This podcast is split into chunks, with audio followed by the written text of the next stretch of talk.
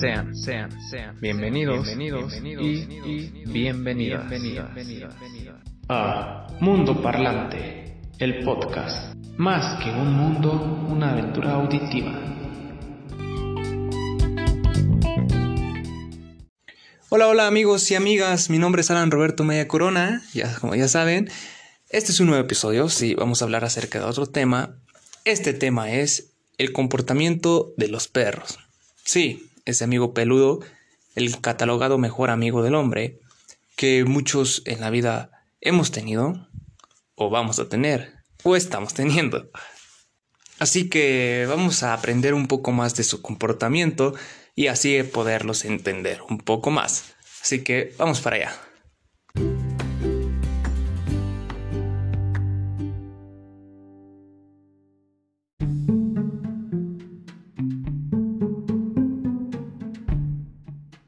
Bueno amigos, comenzaremos con un dato curioso. ¿Sabías que los perros han mantenido una relación especial con el hombre durante más de 12.000 años? Bueno, pues a pesar de esta variedad, todos los perros domésticos forman parte de la misma familia, la Canis familiaris, que se basa en el análisis de ADN del Canis lupus, la familia del lobo. Por eso es que muchas personas dicen que nuestras queridas mascotas vienen de los lobos lo que es cierto, algunas investigaciones indican que los lobos fueron domesticados hace más de 30.000 años y otras que lo hicieron aproximadamente entre 18.000 y 15.000 años atrás.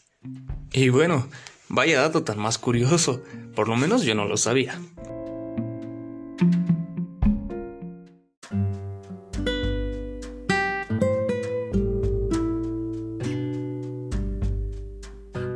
Bueno, ahora sí, las acciones de nuestra mascota dicen mucho sobre su estado de ánimo, y aunque no seas fluido en el lenguaje canino, sí necesitas aprender a interpretar la conducta de los perros. Por ejemplo, ¿has presenciado a tu perro lamiendo ciertas texturas o haciendo círculos en el mismo lugar frente a ti? Bueno, pues hay muchas razones por las que algún estado de ánimo específico o problema de salud le hacen hacer esas cosas a tu mascota. Esas son algunas conductas comunes en los perros y su significado según su estado de ánimo un mal aliento. Los perros no son famosos por tener un maravilloso aliento con olor a menta, pero si notas un cambio importante aún con un poco de ilitosis, que es la ilitosis, pues nada más ni nada menos que olor persistente y desagradable al exhalar, el aliento, que pues por lo general no es grave, comúnmente es llamado mal aliento. Puede ser el momento de llevarlo al veterinario, puede haber algún problema con la salud oral de tu perro. Un cambio en el, en el olor del aliento de tu perro también puede ser causa de preocupación en relación con su tracto gastrointestinal, hígado o riñones. Por ejemplo, si el aliento de tu perro huele a orina, podría tener un problema en los riñones. Un aliento de olor dulce es un signo para los veterinarios de que tu perro puede tener diabetes, en especial si está bebiendo más agua o orinando con mayor frecuencia. Morder. Cuando son cachorros pueden mordisquearte mientras aprenden a comunicarse con sus dueños esto a menudo sucede mientras juegan, ya que los perros jóvenes por lo general se comunican con la boca al interactuar.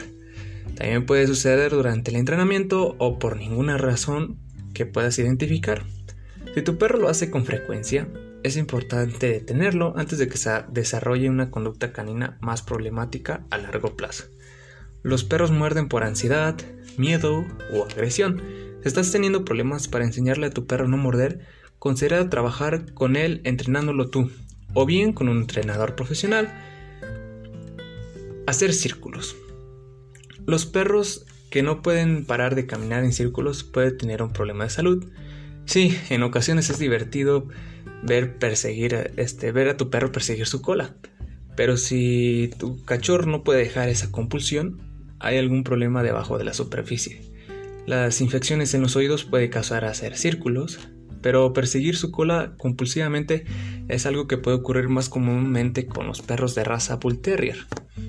Por supuesto existen otras razones por las que tu amigo hace círculos. Los perros mayores pueden padecer síndrome vestibular idopático y no es por alarmarte. Todos los perros están en riesgo de ser envenenados o tener un tumor cerebral.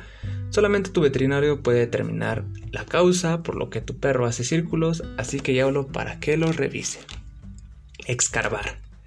Los perros excavan en el piso por muchas razones.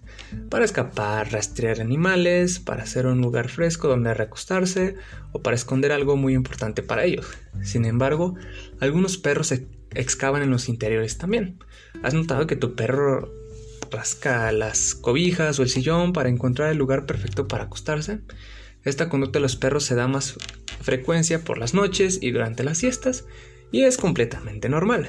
Si las excavaciones de tu perro empiezan a molestarte, por ejemplo, cuando dañan los muebles, pues considera este trabajar con un entrenador profesional para reducir este hábito. Comer excremento. Sí, en realidad los perros comen excremento.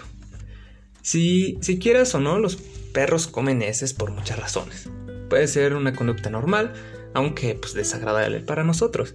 Es probable que los perros jóvenes vean a sus madres limpiarles y copien las mismas conductas.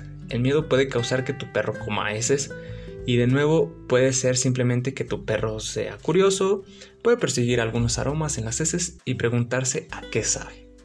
Comer excremento puede ser también una solución instintiva a una deficiencia nutricional, así que asegúrate de dar a tu perro un alimento bien balanceado, de modo que puedas descartar por completo la desnutrición como razón para comer desechos. Jadear. ¿Qué es jadear? Pues más, nada más ni nada menos que cuando tu perro exhala e inhala muy bruscamente.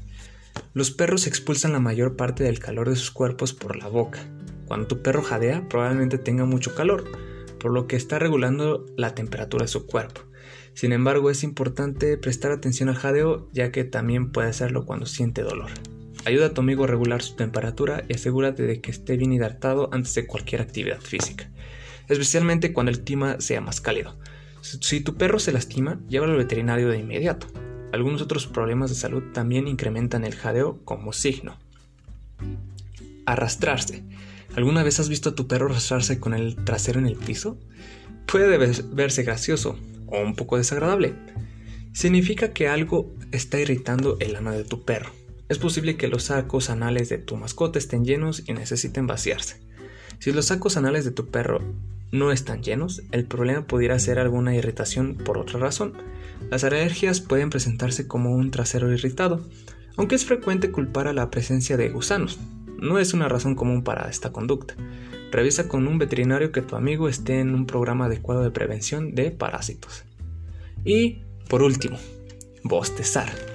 Aunque puedes creer que necesita dormir, el bostezo de un perro no siempre significa que está cansado. Puede estar interesado en una siesta, pero también puede estar mostrando un signo de temor o estrés. Si parece que tu perro bosteza en mayor proporción cuando está cerca de alguna persona nueva, no fuerces, no las presentaciones. Está percibiendo vibras con las que no se siente cómodo o tiene miedo, por alguna razón menos obvia. No importa cuál sea el caso, una presentación forzosa no es buena idea. Bueno amigos, hemos llegado al final de este nuevo episodio de mi podcast. Gracias por acompañarme. Eh, si tienes alguna mascota con otras conductas diferentes, no olvides investigar, ya que es importante saber por qué lo hace.